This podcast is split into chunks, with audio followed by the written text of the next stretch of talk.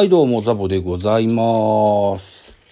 久しぶりにミドル巨人くん、ブランニューをやっていきたいというふうに思います。一つよろしくお願いします。この番組、ミドル巨人くん、ブランニューは、ラジオトークをキーステーションに各種ポッドキャストに配信中。巨人おじさんザボが巨人を語る番組でございますが、今回はイーグルス勉強中というコーナーやっていきたいというふうに思います。一つよろしくお願いします。BLC24 という番組というか、あの企画を打ちまして、はい。えー、楽天ファンの方からのご投稿が一個もなかったということを きっかけにですね、現在私、じゃあ自分で勉強しようかということで楽天を、えー、一からというか、最近の楽天をね、えー、勉強していこうかなといったようなところでございます。ということで、にわかでございますので、一つご容赦のほどよろしくお願いします。えっ、とね、いつだったっけな？結構前な話なんですけども、とある日にですね、SNS の X でこんな投稿があったんですね。えー、銀次選手の名字を知ってますかと。知らない奴はモグリです。みたいな、そんなような ご投稿がありました。はい。銀次選手の名字はね、赤見ないという、結構珍しい名字なんですね。うん。で、えー、お母様が再婚をしたのをきっかけに、以前の名字、宇部からですね、赤見内に変わったよというようなことがあるんですけども、まあ、銀次選手、すでにベテランと言われる年齢の選手ですし、長いこと銀次でやってきたプロ野球選手でございます。はい。わざわざ名字は何なのかとか聞かなくてもいいじゃないかなというふうに思っておりますという小ネタを一発ぶち込んどきまして、今回は東北楽天ゴールデンイーグルスに所属する外国人についてちょっと学んでみましたよというところのご紹介をしていきたいかなというふうに思います。楽天ね、パッと見ですよ。うーん。えー、っとね、支配下4名、えー育成含めて5名の外国籍の、えー選手がいるんですね。うん。えーっと、だから、育支配下4名、育成が1名。巨人はね、支配下5名、育成4名の全9名なんですね。あと、コーチにウィーラーもいますよ。はい。いうことでね、あ、真逆な感じなのね、という風なのが第一印象でございました。えーっと、2024年シーズンは楽天、シーズン途中に増える可能性もありますが、開幕まではですね、えーこの、支配下4名、育成1名体制で行くんじゃないかなという風な流れでございまして、ピッチャーは4名、コーディ・ポンセ、ニック・ターリー、ソン・チャーホ。これは、えっと、支配下の外国籍の選手です。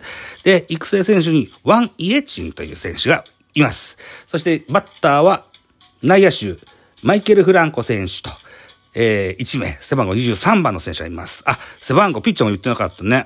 えー、ポンセが13番、ターリーが20番、ソン・チャーホが43番、それから、ワン・イエチン選手が017番となっております。じゃあこれを一個一個紐解いていきたいというふうに思います。まず投手陣から、えー、コーディ・ジョー・ポンセ選手。はい、背番号13番、右投げ右中選手でございます。1994年4月25日生まれの現在29歳。パイレーツを経て、日本ハムに経て、から楽天に2024年から、えー、所属といった形になりますね。えーっと、球種、持っている球種は6種類。フォーシーム、ストレートですね。あと、カッター、カーブ、スライダー、チェンジアップ、シンカーと、え6種類ございます。ストレートの平均球速が150キロという、うん、速球派とも言えるでしょうね。で、えー投球割合が41.7%という、基本的には速球を中心に、えー、あとはカッターが18.8%、平均球速143.9キロということで、まあ、細かに、あの散らして、えー打たせるのかな、いうふうな感じでしょうか。あと、シンカー149.2キロって書いてありますね。えー、だから、あ高速シンカーなわけですね。えー、投球割合としては0.4%といった形になっておりますわ。で、2022年日本ハムに所属していた時には、14と増しまして14先発3勝5敗と。83.1イニングス投げまして、吉球23、66奪三振、防御率が3.35ということになっております。この2022年は8月27日にえー、ノーヒットノーランを達成しております。ソフトバンク戦でございますね。えー、外国人助っ人投手のノーヒットノーランの達成は2006年のヤクルトガトームソン以来と16年ぶりの快挙でございました。そして昨年2023年は、えー、日本ハムのに席を置きまして、10登板、10先発4勝5敗、51.2イニングス投げまして、吉球が17、43奪三振の3.66という防御率といった、あ数字が出ましたよという形になってますね。ただ、怪我がちなのかな？肉離れなどの大きな怪我をよくよくしてて、シーズン通しての登板というのが、えー、日本ハム時代にできなかったのが一個残念かなといったところでございます。新天地楽天ではですね、えー、ローテの中心となって頑張ってほしいかなというふうに思っております。続きまして、よいしょ。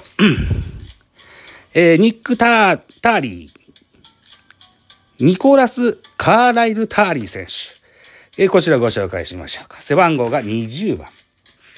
はい。えー、っと、1989年9月11日までの34歳、ベテラン選手でございます。ツインズなどを経まして、えー、2022年から23年までは広島に在籍。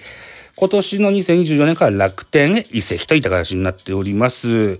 えー、基本的には2ピッチ、4シームが55.5%、あとカーブが44.5%という割合で投げ込みます。ストレートの平均球速51.6キロと、マックスは156.1キロといった数字が出ますよという形になってますね。2017年メジャーうん、在籍時にはチェンジアップも投げていたよという情報も入っております。2022年広島では45登板しまして2勝4敗14ホールド37.2イニングス投げまして、えー、155人の打者に対して被安打26、吉球が16、三振が32奪三振といった形で防御率は3.11といった数字が残っております。2023年は、やはり広島、えー、44試合登板して7勝1敗1セーブ22ホールド、41.1イニング投げまして、174人の打者に対して被安打39、えー、吉球が、うん、15、15、で、42奪三振、防御率は1.74という素晴らしい成績成績を収めての楽天移籍となりました。おそらく、松井裕樹が抜けた楽天のリリーフ陣の中で、あと安楽選手もいなくなりましたね。安楽選手もいなくなりました。で、クローザー則本選手に決まっておりますが、則本選手につなげるような役割なんかを期待されてるんじゃなかろうかなというふうに思っております。続きまして、背番号43番、ソンチャーホー投手でございます。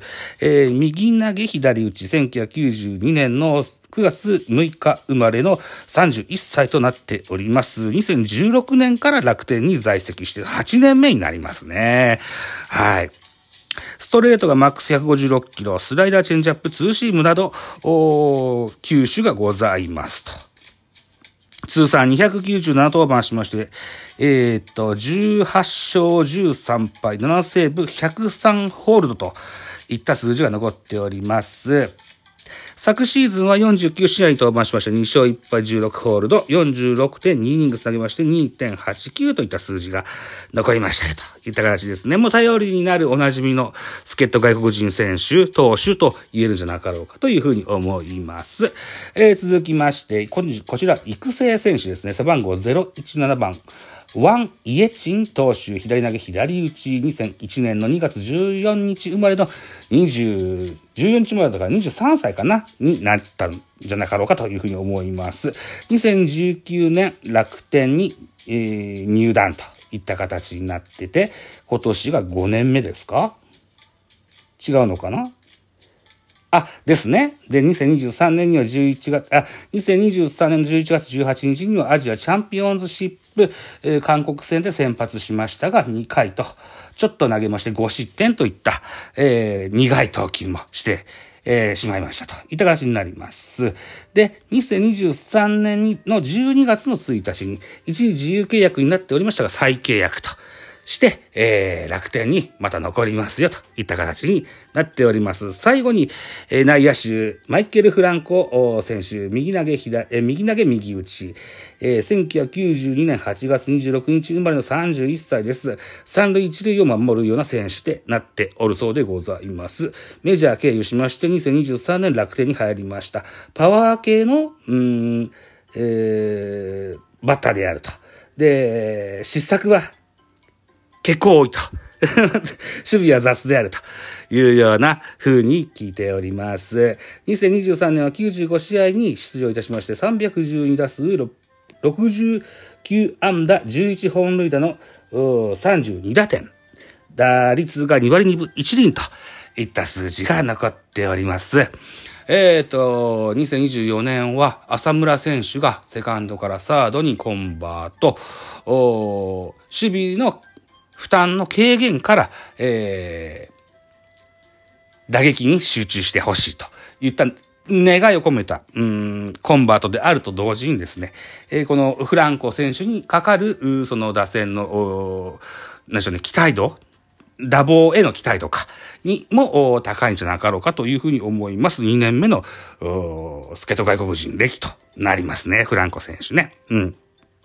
おそらくこの浅村選手、フランコ選手、それから小郷選手などでクリーンナップを組んで、えー、行くのかな違うのかなまたオープン戦を見てみたら、あ違った流れかもしれませんが、ちょっと資料を用意したので読んでみましたといった回でした。ありがとうございました。